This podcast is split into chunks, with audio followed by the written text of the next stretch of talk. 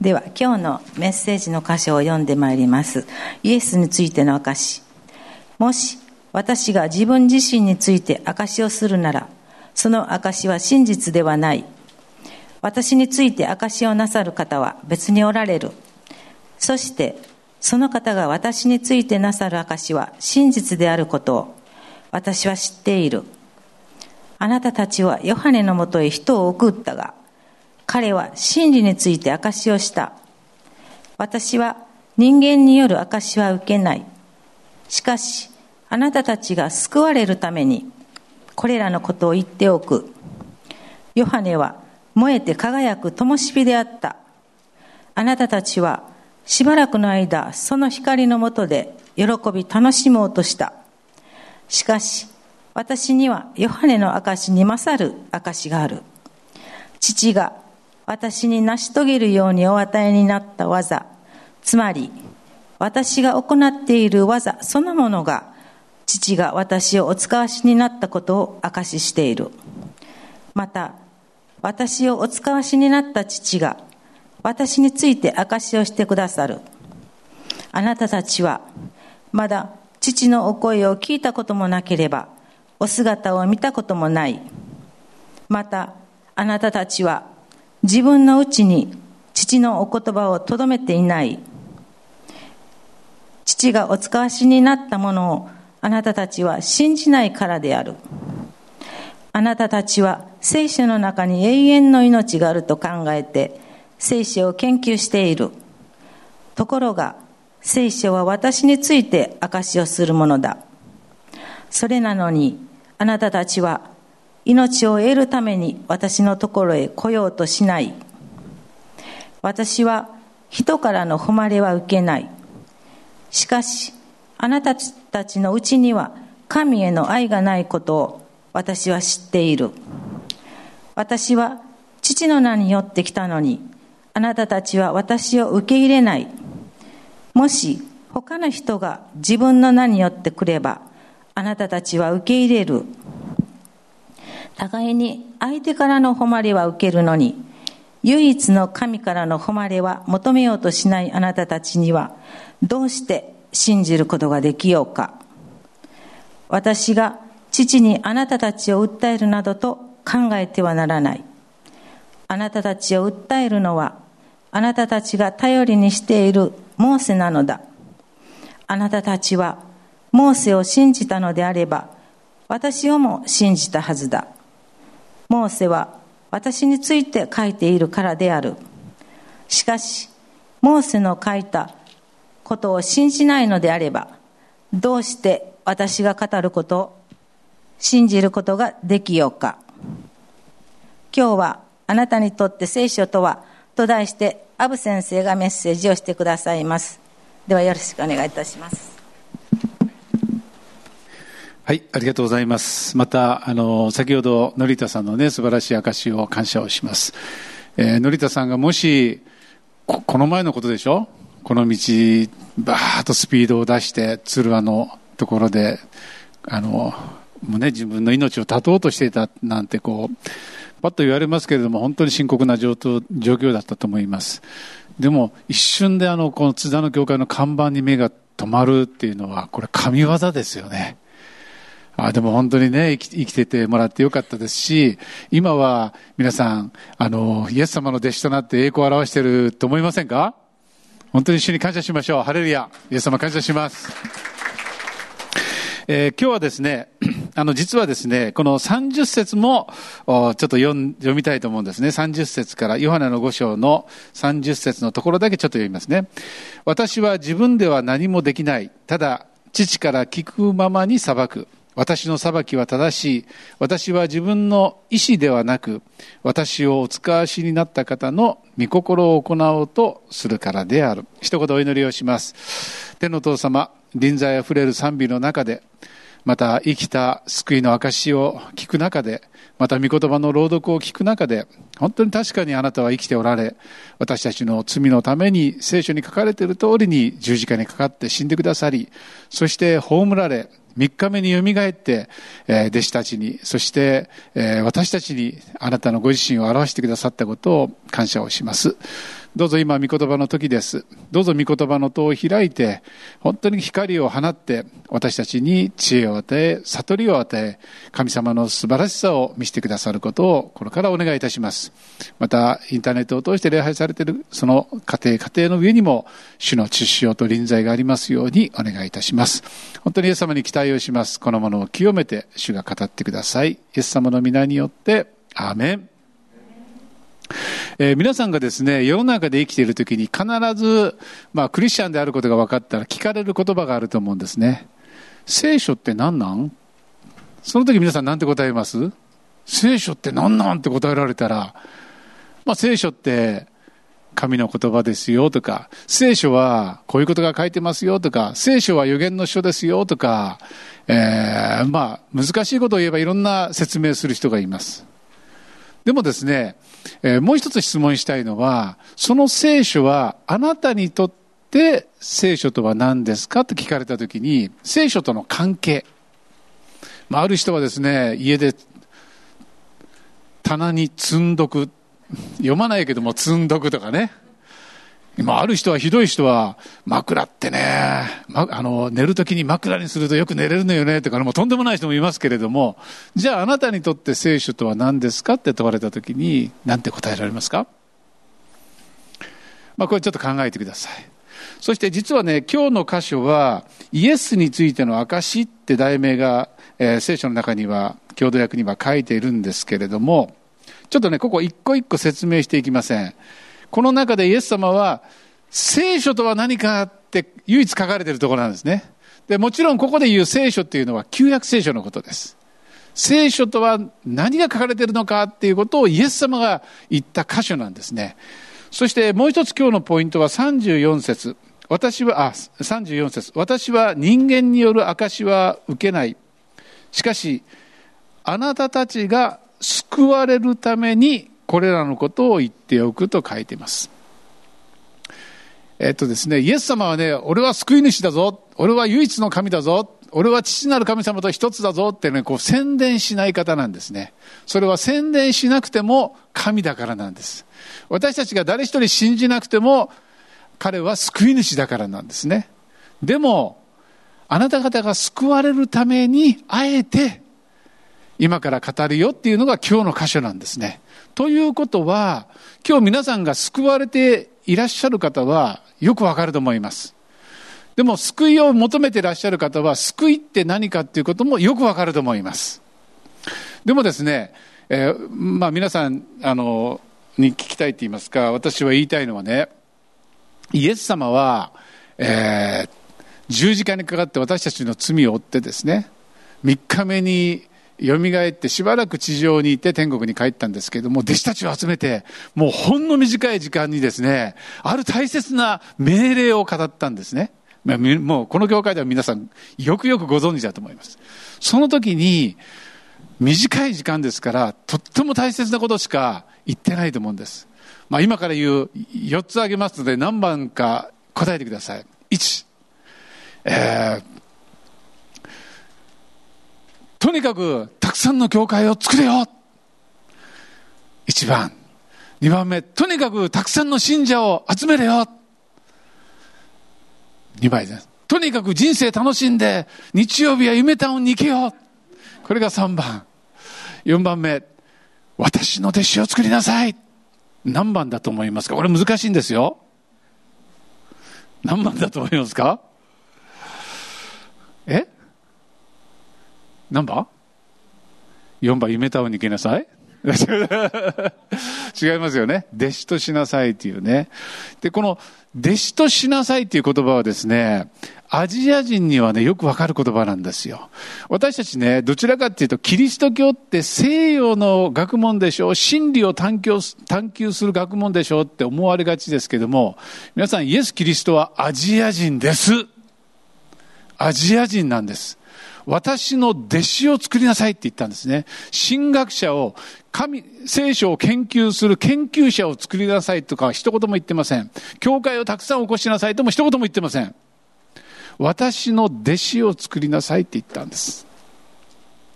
私ね、大学時代にですね、あるあのドラマに凝ったんですよ。燃えよカンフーって知ってます？知らないですよね。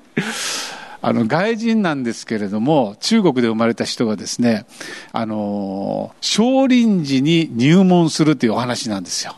すごくかっこよくてですね、こう、カンフーを、もう達人になるんですけれども、その、すごく正義感があって悪い奴らをやっつけていくってね、そのカンフーの教えを守っていくわけですね。で、その当時ですね、あの、中国全土から、その、カンフーを習うために子供たちがね、お寺に来るんです。そして弟子入りを申し込むんですけども、もうほんの一握りの人しか弟子入りされないんですね。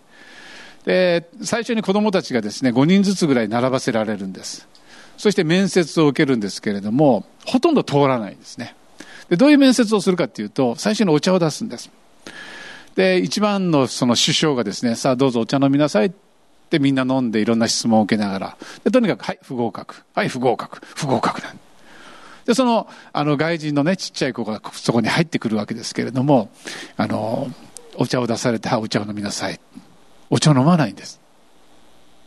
で、で、まあ、あだ名つけられて、コオロギよって。君はコオロギのようだな。君はなぜお茶飲まないんだ？先生が飲まないからです。先生がお飲みになったら私は飲みます。で、採用されるんですよ。これってアジア人的な発想だと思いません？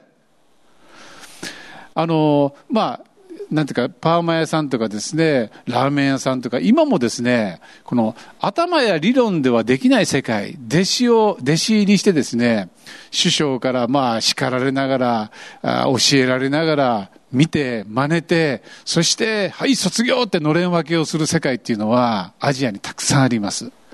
でも、聖書を読んでいくと、イエス様のこの救われるっていうのはですね、ただ論理的に真理を知るのではなくて、本当にイエス様と出会って、イエス様の弟子として、イエス様に似てくる。これを全部含めて救いというんですね。ですから、はっきり言うならば、イエス様の弟子になることが救いなんですよ。私はね、昔教会嫌いだったのは、なんか、もういつも勉強会かっていう感じがしたんですね。でも、いや違うんだ。この教会っていうのは、キリストの弟子として、主に従いながら主のようになっていく世界なんだと思った時に、もう心が震えたんですね。俺は弟子になりたい。いや、今、最初ね、今日なっちゃんのあの賛美にもあったように、アイデンティティは足りないものではあるけれども、私はイエス様の弟子です。弟子にさせていただいてますっていうのが何よりの喜びなんです。ですからこの30節から入れたんですね。イエス様ですら私は何もできない。父が裁くままに、私は自分の意思ではなく、私をお使わしになった方の御心を行おうとするからですって、これとっても大切なんですね。弟子でなければですね、神様、お金持ちにしてください。神様、病気癒してください。なんでですか？なんで神様が祈りに応えてくれないんですか？考えてみたら神様がしもべなんですよ。弟子っていうのは、首相がお茶を飲まなかったら飲まないっていうのがよくわかるように、自分の思いや考えを殺していく、捨てていく、自分に死んで、首相の考えは何なのか、首相の思いは何なのかっていうことを求めてゲットしていく生き方なんですね。だからまさしくイエス様の弟子っていうのは、私にとってはピーンと来たんです。この世界だこの世界だえー、マタイの7章の中でね、これはとても大切なんですね。なぜならば、マタイの7章のところに、主よ主よというものがみんな天国に行くのではない。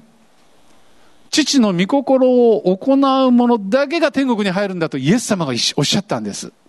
確かに福音っていうのはイエス様を信じたら罪許されて天国に行けるって言いますけれども、もちろん、ね、もう病人で死ぬ間際の人はそうかもしれません。でも、救われたのに、また自己中心に戻ることは神様の御心ではないんです。弟子となって、悔い改めるは悔い改め、そして主に習いつつ、ですからね、ここが分かると、あなたにとって聖書はですね、読んでもいい、読まなくてもいい、時々読むっていうことはありえないんです。今日ね、ここね、あの、聖書持ってきたんですね。これ私の今使ってる聖書です。ボロボロでしょ？で、これも全部私の聖書です。牧師になって使ってる聖書なんですね。大体5年か6年でこれこういうふうにボロボロになっちゃうので、えー、なぜ聖書を読むかっていうとですね、解釈でもないんです。研究をしてるわけでも何でもないんです。わからないからなんです。自分の判断や自分の考えはいっぱいあります。まあ、自分の問題、皆さんの問題を聞いたときにね、あ、これはこうしたらいい、あれはこうしたらいいって私だって思います。でも、イエス様ですら、自分の思いや判断ではなくて、神様の御心は何かっていうことを聞いたわけですね。神様はどう思うんだろうか。神様はどう考えるんだろうかっていうことを知りたいわけです。だから聞くしかないんです。神様に聞くんですけれども、聞いても答えなんてないんです。なぜならば、聖書に全ての答えや神様の心が書いてるからなんです。で、聖書をいっぱい読む中で初めて御言葉が蓄ってくると、その答えが聞けるようになってくるんですね。ですから、私の母教会の先生はですね、水村君、聖書はね、難しいよって、分かっても分からなくてもいい。読書百遍、いいおのずと、いや、いい通図ってあるように、まあ何度も読むこと、本物に触れることが大切だって、すると分かってくるって。私はその言葉をずっと守っています。ですからいつも通読します。とにかく分かろうが分かりまいが、特に悩みを持ってきたときに、聖書は相談相手です。神様これはどういうことですか？で、何も聞こえなければ聖書をとにかく読むんです。で、読む中で、はは、ふふん、ほほって分かってくるんですよ。そして、ああ、神様の御心がベストであって私の考えでなくてよかった。じゃあそれを委ねます。神様に従います。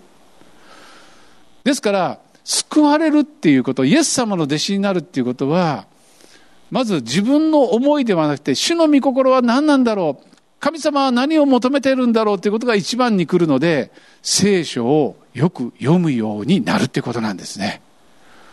まあ、この際3の16なんか皆さんどうぞね、読んでください。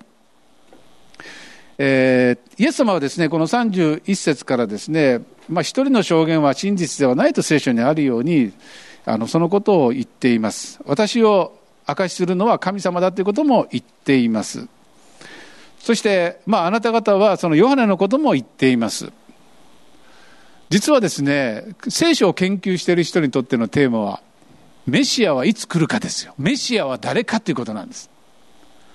そしてイエス様よりも半年前に生まれたヨハネは、ものすごくこう、その当時の社会を揺るがしました。悔い改めなさいってね。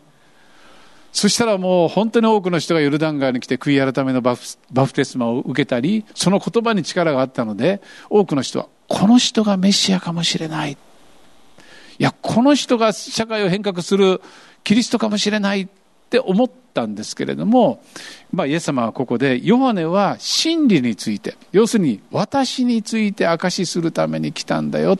あなた方は一時期それを楽しんだけれども、でも、ヨハ、バプテスマのヨハネに勝る証しが私にはあるんだ。いや、私こそ本物なんだっていうことを、まあ、ここで述べているわけですね。じゃあ、どういうものがイエス様がメシアであることの証かというと36節しかし、私にはヨハネの証に勝る証がある。父が私に成し遂げるようにお与えになった技、つまり私が行っている技そのものが父が私をお使わしになったことを証ししている。皆さんずっとヨハネの福音書を学んできてですね、イエス様何なさいました？水をぶどう酒に変えたり、役人の息子を癒したり、ベテスダの38年の病人を治したり、サマリアの女のことを言い当てて救ったり、多くの人を癒したり、宮清めをしたり、その全てを見れば、この方が人ではない、神の子、メシアであることがわかるでしょう。と言ってるんですね。そして、皆さんね、イエス様の十字架こそね、まあ、世の人は信じない人はねイエス様は敗北したんだなんて言いますけれども何でもできる方がですよ。私たちの罪のために聖書に書かれた通りに神に従って神様の御心に従って自分の思いを捨てて十字架にかかって愛を示すっていうのは本物のメシアしかできないことなんです。そしてただ信じるだけでただ信じるだけで行いでもない、業績でもない、信じるだけでどんな罪でも許すというね、この福音。これはもうメシア以外の何者でもないわけです。私はこういうふうに確信を持って言えますけれども、未信者の時に聖書を読んだらわからない。特にレビキ読んだら、あ、これいびきかなってぐらい眠たくなる。そういう人いませんか？聖書は難しい。聖書を読んでもわからないという人いませんか？私はそうでした。全くわかりませんでした。でもね、聖書の読み方は、詩篇の119編を読んでください。どれだけあなたが弟子となって開かれているかは、119編を読んだときに、119編のすべての言葉にアーメンと言えたら、かなり霊的に開かれた人です。その最初にですね、こういう言葉が書いています。まあ、開くと時間がないので、えー、詩篇の119編の18節に、私の、まあ、新海訳で読みますとね、私の目を開いてください。私が目を留めるようにしてください。あなたの見教えのうちにある苦しいことに、共同訳聖書では私の目の覆いを払ってください。あなたの立法の驚くべき力に私の目を、えー、私は目を注ぎます。一言で言うと、聖書には覆いがかかってですね、ただ読んだだけではわからないようになってるみたいですね。だから謙虚に神様、覆いを取り除いて、この聖書に書かれている神様の偉大さ、凄さ、素晴らしさを私にも分かるようにしてくださいという祈りを持って聖書を読むときに開かれていくんですね。ですから、え、詩篇の119編のですね、まあ、よく祈ったりしますけれども、えー、130節には、御言葉の戸が開くと光が差し、浅はかなものに悟りを与えます。御言葉の戸を開くれば光を放ちて愚かなるものを里からしむというね、昔よく祈ってましたけれども、えー、まあ、聖書は、本当に神様の憐れみを通して開かれて、わかるわかる。神様ありがとう。おお、すごい。楽しい。聖書を読むのは楽しい。聖書は本当にすごいと思えるのは神様の恵みなんです。これを求める。いや、これを体験するとですね、神様を求めることが最も楽しくなるんですね。じゃあ皆さんに聞きます。なぜ聖書を読んでも楽しくないかっていう理由分かりますか？もうそれを卒業した人にとっては関係ないんですけどそのことをイエス様がこの後で語ってるんですよ。えー、要するに信じないイエス様を今から殺そうとする人たちに対してですね、えー、37からですけれども、まあ、ちょっと飛ばしますね。39から言います。あなたたちは聖書の中に永遠の命があると考えて聖書を研究している。ところが聖書は私について証しをするものだ。聖書とは、まあ、ここで言う聖書は旧約聖書ですけども、旧約聖書とはイエス・キリストが書かれた書物である。アメン。あなたがレビ記を読んでも、民数記を読んでも、イエス様と出会っているならば、正しい読み方ができてるんです。はあ、これで、まあ、特にね、レビ記なんか読んでいくと、はあ、そっか、こんなに罪に対して神様は清い方で、この生贄となった子羊この牛これはイエス様のことなんだ。イエス様の血潮によって私は許されて礼拝者になってるんだ。イエス様感謝です。ってこういうふうに思える人はイエス様を見出してイエス様を崇めて感謝して聖書が楽しいわけですよ。もう楽しいわけですよ。イエス様は永遠の現在です。アーメンですか？イエス・キリストは過去の人ではありません。未来の人でもありません。過去、現在、未来、今も変わらず生きてる方なんです。だから聖書はイエス様に出会うことができる書物なんですね。だから感動するんです。イエス・キリストに触れられる。イエス・キリストに示される。イエス・キリストに導かれる。どこを読んでもイエス様が見えてくる。だから楽しいわけですよ。もうワクワク、ドキドキ、ハラハラ。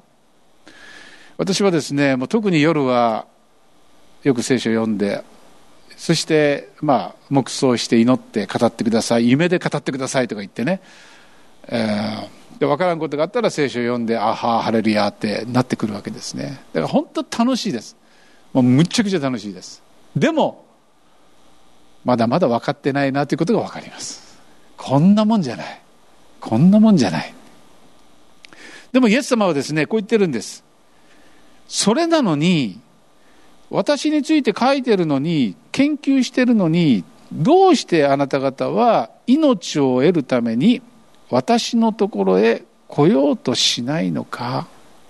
これがね弟子とねまあただの信徒研究者聖書解釈者の違いなんですね。どんなに頭でイエス様を分析して解析していってもですねイエス様のもとに行って触れられる経験とは全然違うんです。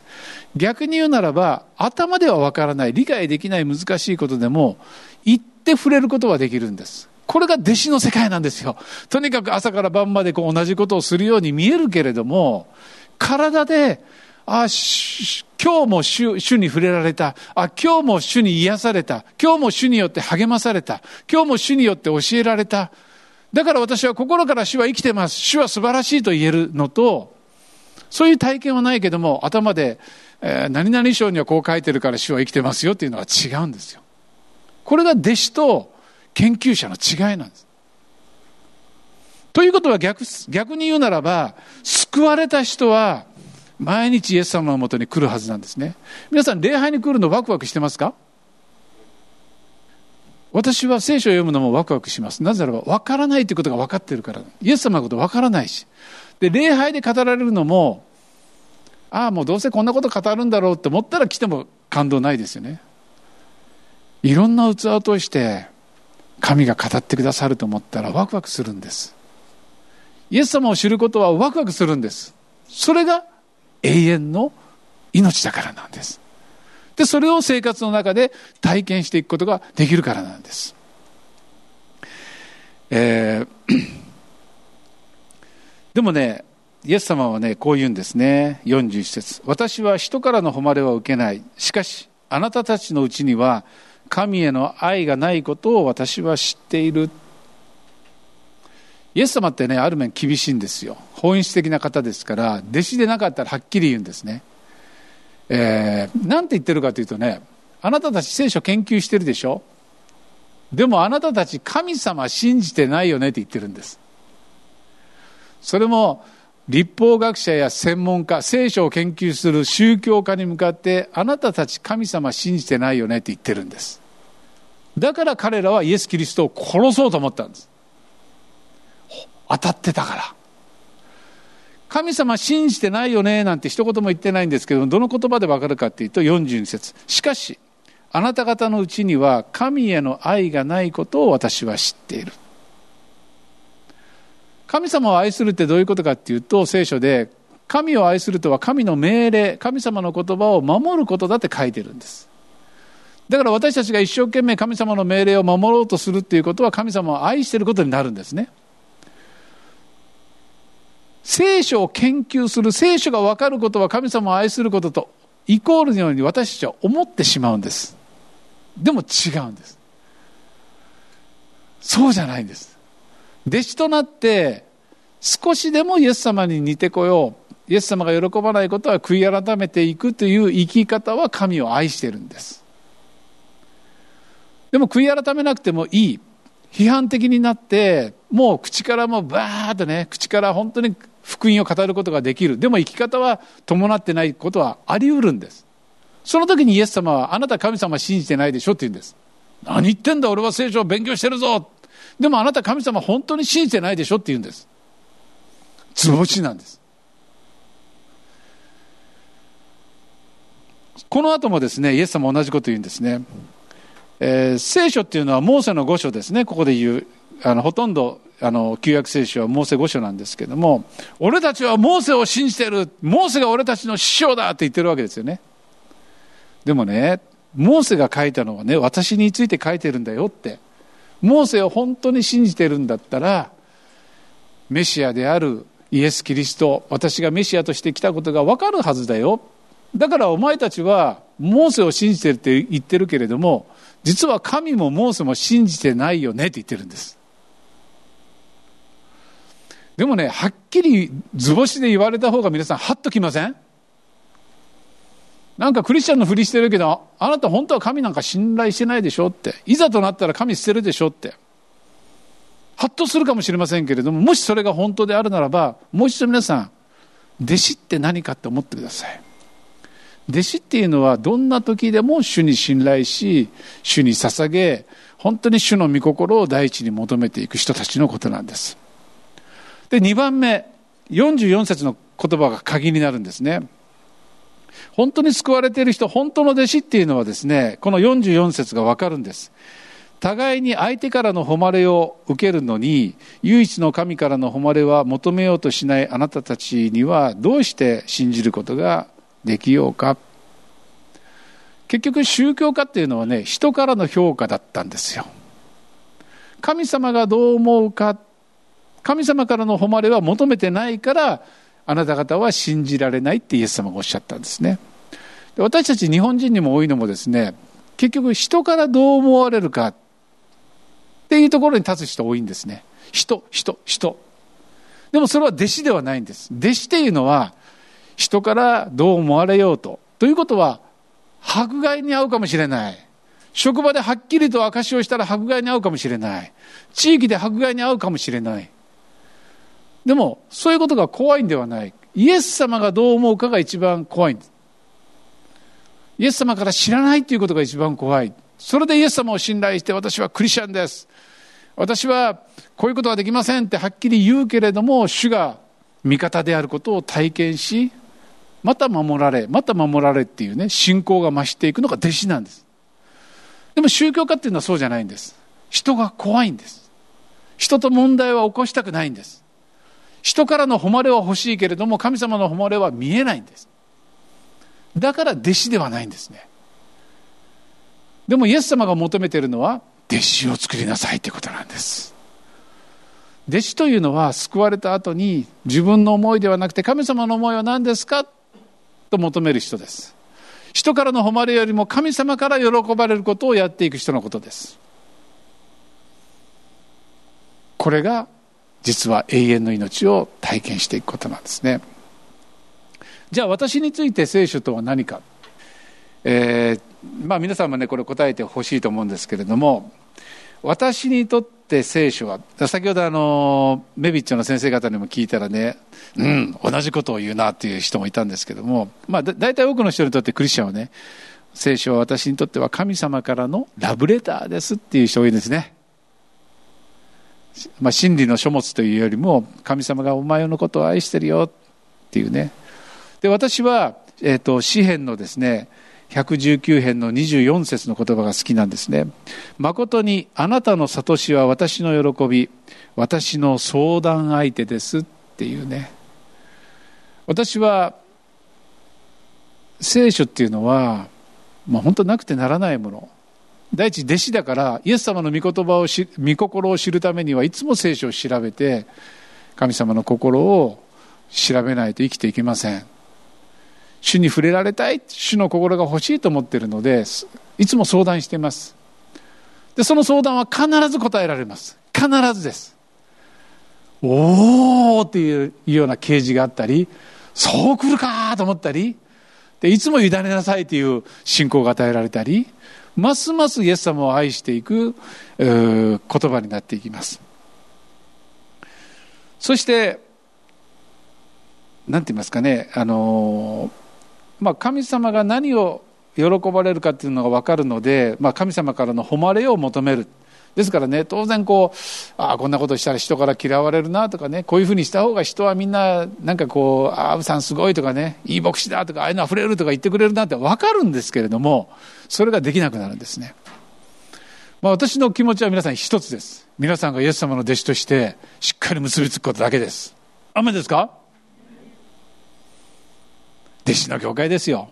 アメ先日ですね、えっと、不思議なことがあってですね、こう夜中寝れなかったんですね。で、寝れない時にはまあ祈れっていう、あれなのでよく祈るはするんですけど、祈っても寝れない時があったんです。それでね、まあ普通考えないんですけども、ちょっと映画でも見ようかって、今ちょっと目が悪いのでもほとんど映画見えれてないんですね。でちょっとプライムのあのビデオをこう見ながらですねなんかあるかなと思ったらねある映画にたどり着いたんですね。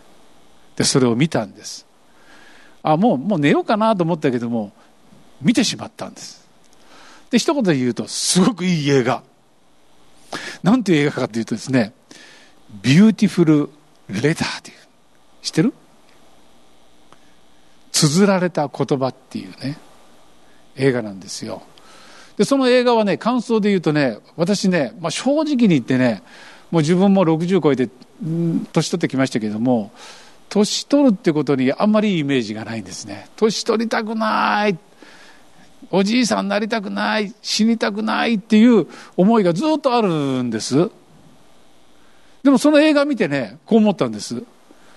あ年取るのいいなって。あこんな死に方こんな生き方したいなってこう僕の希望になる生き方が 載ってた映画なんですね、まあ、全部言うとねちょっとあのプライムに怒られますけれどもどんな内容かっていうとですねこういう若い子たちが人生で悩んでるんですね。ものすごく悩んでるんです。である時にですね手紙が届くんですよ。でその手紙を読んでねものすごく励まされてそしてもう生きる命が湧いてくるんですね。その手紙誰が書いたんだろうと思ってね。あの探すけれどもその宛名の人がわからない。あじゃあお父さんとお母さんに聞いてみようと思ってもうその子はですね、まあ、離婚してお父さんは他の家族を持ってるんですけれどもお母さんは知らない。そんな親族いらない。でお父さんのところに、まあ、それを通していくんですね。でもお父さんも知らないって言うんですね。でもすごく励まされて力を受けた手紙なんですね。で、じゃあ、郵便屋さんに行こうと言って、郵便屋さんに行くとね、あ、わかった。この手紙出した人知ってますよ。で、ある老人ホームに連れて行かれるんです。で、その老人ホームの一人の男性も、80何歳ぐらいかな、もう本当に死を前にしてですね、やってることがあるんです。それはね、手紙を書くことなんです。それもね、電話帳を調べて知らないところに送るんですよ。で、その彼はね、まあ、ものすごく言葉の巧みな人なんです。言葉の賜物を持っている人なんです。でもあるきっかけを通してね喧嘩をするんですね。そして言葉で相手を言いまかすんです。でものすごく相手を傷つけてしまったっていうことをね後悔するんです。そしてその時に彼は自分の人生を思い出してね私はね言葉が巧みまあ賜物として与えられている人なんでしょうね。でもねいつも言葉で戦ってね多くの人を傷つけてきたって。でも自分が死を前にした時に思うんです。もうこういう言葉の使い方したくないって。もうできればもう残りの人生は良い言葉だけ人を励まし人に愛と力を与える良い言葉を出して生きていきたいって決めるんです。そしてですね、まあ、聖書の中にはすごいいい言葉があるじゃないですか。聖書のことをいっぱい使ってるんですけれどもあなたは愛されてますよって。大丈夫、大丈夫。心配ないよって。元気を出して。味方だからね。神様祝福してるからね。っていい言葉でしょ？私たちいい言葉いっぱいしてるじゃないですか。その言葉をいっぱい書くんです。で、ある時にはその電話帳を調べて、とにかく投函するんですよね。で、たまたまその投函したところが間違ってその女の子に届いたんですよ。で、それだけではなくて毎日の生活がこの励ましの言葉、まあ、私たち言うならば聖書のいい言葉をいっぱいカードにしてそしてもう一人のおばあちゃんとね共にチームでね誰に渡そうかってこうしながら散歩するんですよ。そしたら橋の元橋元でねこう橋のたもとでこう苦しんでる人とか子育てをしながらもう何やってんのよとかいろんな人がいるじゃないですか。で心でインスピレーションでピンとあの人に渡しなさい。この人に渡しなさいと言ってね。でこう手紙をねただ渡すんです。どうぞって。でその人がただ見るだけなんですよ。そしたら「ありがとう」でその女の子はねその老人ホームに行ってそれに付き合ってでも私にはできない。そんなことできない。できるよって。でもね人はみんな賜物が違って神様から与えられた賜物があってね言葉じゃないかもしれない。その賜物を磨いて人のために使う時に愛は伝わるんだよって彼女の場合は歌だったんですね。歌だったんですね。でまあそのおじいちゃんのまあこれ以上言うとちょっとプライムから言われるかもしれませんけせんけれどもおじいちゃん本当亡くなっていくんですね。いくんですけれどもあのすごい影響を与えていくっていうね。いいと思いません？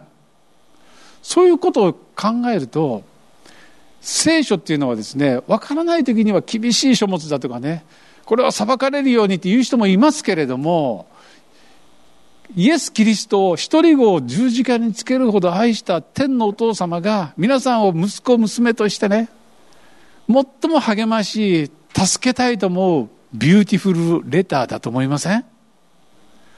あなたは人生の中でね、誰に相談しても本当の答えがなかった時に、聖書からイエス様から励まされたことってありません？絶対に解決できないような問題の中に、イエス様の言葉をいただいて、光を得たっていうことありません？イエス様の言葉をもらって何十年間も耐えることができたことってありません？まさしくね、 Beautiful Letter なんですよ。これをね、まあ、パウロはですね、第二コリントの中で、あなた方が神の霊によって書かれた手紙ですってあるように、聖書は手紙ですけども、実はあなた方も手紙なんですね。まあ、私もそうですけども、本当はあの映画見て悔い改めました。私も何度言葉で失敗したかな。きついこと言ったかな。言葉で勝負して勝ったなんて思ってるけども、傷つけたかなと思ってね。そうだ、俺もじいさんになってきた。残りの人生は、残りの人生は、もう本当に聖書の良い言葉、正しい言葉をね、こう渡していくような人になりたいなって思ったんです。あれって予言じゃないと思ったんですね。本当神様から聞いて良い言葉を人に渡していくっていうね、予言とは言ってませんよ。でもやってることって一緒じゃんと思ったんですよ。皆さんどうですか？私たちさ、この映画ちょっと一回見てもらってね、みんながこれを行い出したら何か変わると思いません？本当に良い言葉、命の言葉をですね、プレゼントしてあげる。大丈夫よって、神様愛してるから大丈夫よって、これをやったら何か起こると思いません？第一、これを思ってるんですから。で、そのためには私たちはやっぱり絶えず、礼拝だけじゃなくてね、聖書から教わる励まされるっていうね直接直接こういうふうにこうメッセンジャーが立つのはいいんですけれどもベレアの信徒のように直接聖書から語りを語りかけを受けて生きていくことを身につけば本当に強くなります。これが弟子なんです。イエス様は弟子を作りなさいと言ったんです。皆さんは弟子なんです。だから聖書いっぱいね学んでいきましょう。えー、最後にですねこの私の聖書を見出した時にね昔書いた言葉が出てきたんですよ、えー、実はね今日の箇所はねひろみちゃんが順番だったみたいでね僕間違ってね「ひろみちゃん来週よ」って言ったらひろみちゃんが「であの今日のあのテキストも見せてもらったんですよね。ちゃんと準備してるわけですよ。ひろみちゃんごめん今日僕なんやって言ってね。って思ったんです。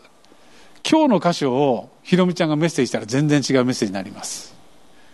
もう増田さんがしたら全然違うメッセージになります。ななちゃんそうなんです。聖書っていうのは解釈する人によって全然違うんです。逆に言うとその人の人生観が出てしまうのでその人が語ることでその人しか語れないメッセージを聞くこともできるという恵みがあるんです。でもいいですか？皆さんも聖書を正しく理解してまあ解釈したいでしょ？この聖書に書いていたんです。最良の仲介書とは何か。最高の仲介書とは何かって書いてたんです。さあ括弧に何が入ると思いますか？何々は最良の仲介書何々は最高の仲介書何々に入る言葉を今ちょっと話し合ってください。短い言葉です。まあ聖書が分かりたければ何々と何々が最良であり最高なわけですよ。これねイエス様の弟子だったらよくわかる前半はよくわかると思う前半はイエス様の弟子って何かって考えれば前半の答えはわかる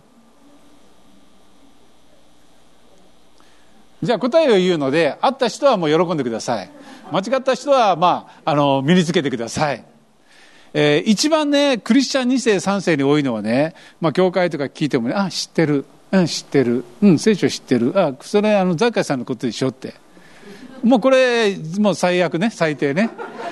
これは聖司君が言ってたようにね、あの、クリスチャンホームに、証の中に多いよね。まだイエス様出会ってないんですね。えー、一番出会う方法は、この聖書の言葉に服従することです。従うことです。服従は最良の仲介書です。だから聖書は頭で知るんではなくて、お言葉に信頼してやってみる、行ってみる、従ってみると、本当に主は生きている真実だということが分かります。従うことは最良の仲介書。だから弟子にならないと、本当の解釈は分からないんです。従わない人には分からないんです。じゃあ、最高の仲介書って何だと思いますか？え、従うことよりももっとすごい聖書が分かる、神が分かる方法があるんですか？あるんです。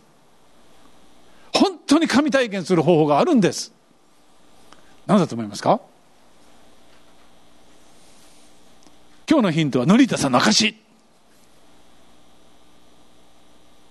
答え言いましょうか。苦難。これ理屈抜きでも死ぬとか死にたいとかもうダメだっていう極限状態になった時の神への求め方って違います私も体調不良になってまあ本当に死ぬかってもう本当もう息が、まあ、命が切れるっていう時に真っ暗になって怖かったですけどもイエス様って助けた時に私だって声が聞こえたその感覚はですね頭じゃないです。本当にこの方死を超える方なんだって。この方って物語じゃないって。本当に救い主生きてるんだって。これはどんなに仲介書でも学べません。従順でも学べません。まあ典田さんのことね本当にこう平気で聞きますけどもその時のことってすごいと思いますよ。もう死ぬか生きるかですでも主はもう命がけで生きてるので助けたんです。ジーザス。愛してるよ。死ぬな。これは仲介書で学べないですね。本当に神は助けただからねクリスチャンなのになぜこんなことじゃないクリスチャンだから弟子だからこそ神はよりあなたを愛し信頼してもいいよっていうために苦しみを与えるんです。それは苦しみが最高の仲介書だからなんです。でもずっと続きませんよ。1回か2回必ずあるっていうことなんですね。あ一つ祈ってください。あの昨日ねちょっとびっくりして、えー、韓国のキム先生キム先生を通して私本当にこう中国の中に入ってねもう絶対に行けないようなところの部族を回って伝道してきました。で、まあ、骨が折れやすくなってもうどこを押さえても痛いっていうことで、まあ、祈ってたんですけども昨日ある先生と話してた時に「あ先生アブさん知らなかったの?」って。先生ねもう前立腺がんになってねそのがんが全部の骨に転移してねもうよっぽどのことがないとダメなんだよってもうショックでねええー、って。でまあとにかく今祈ってます。でも皆さん祈ってください。まあもうあのレベルになるとねそれでどうのこうのって揺るがない先生ですけれどもでもやっぱ神様は僕ね先生愛してるんだなと思いました。ある方が言いましたねがんっていうのは神の愛だって。突然死なないって。必ず天国に帰る前の時期にそのがんを通して、えー、整えてくださる時間を与えてくださるっていう解釈をした牧師先生もいらっしゃいます。お医者さんでね。それが正しいかどうかは分かりません。じゃあなぜなるかとか問いても分かりません。でも私たちはそのために祈れということなんですね。先生のために祈る。また先生を委ねていく。そして先生自身は神を賛美してますから、えー、この苦難こそ本当に神が生きてるということを頭ではなくて知る弟子の祝福の恵みなんです。じゃあそれも含めて一緒に祈って終わりましょう。ハレルヤ天の父様感謝をします。キム先生のこともお話もしましたけど本当に敬愛しそして愛する先生です。主をどうぞ委ねます。また祈りとともに本当にできることをさせていただいて主をどうぞあなたを崇めさせてください。最良の仲介書は従順です。でも最高の仲介者は困難です。苦しみです。苦しみを与えてくださったことを感謝します。あなたは生きてます。主に栄光感謝します。皆によってアメン。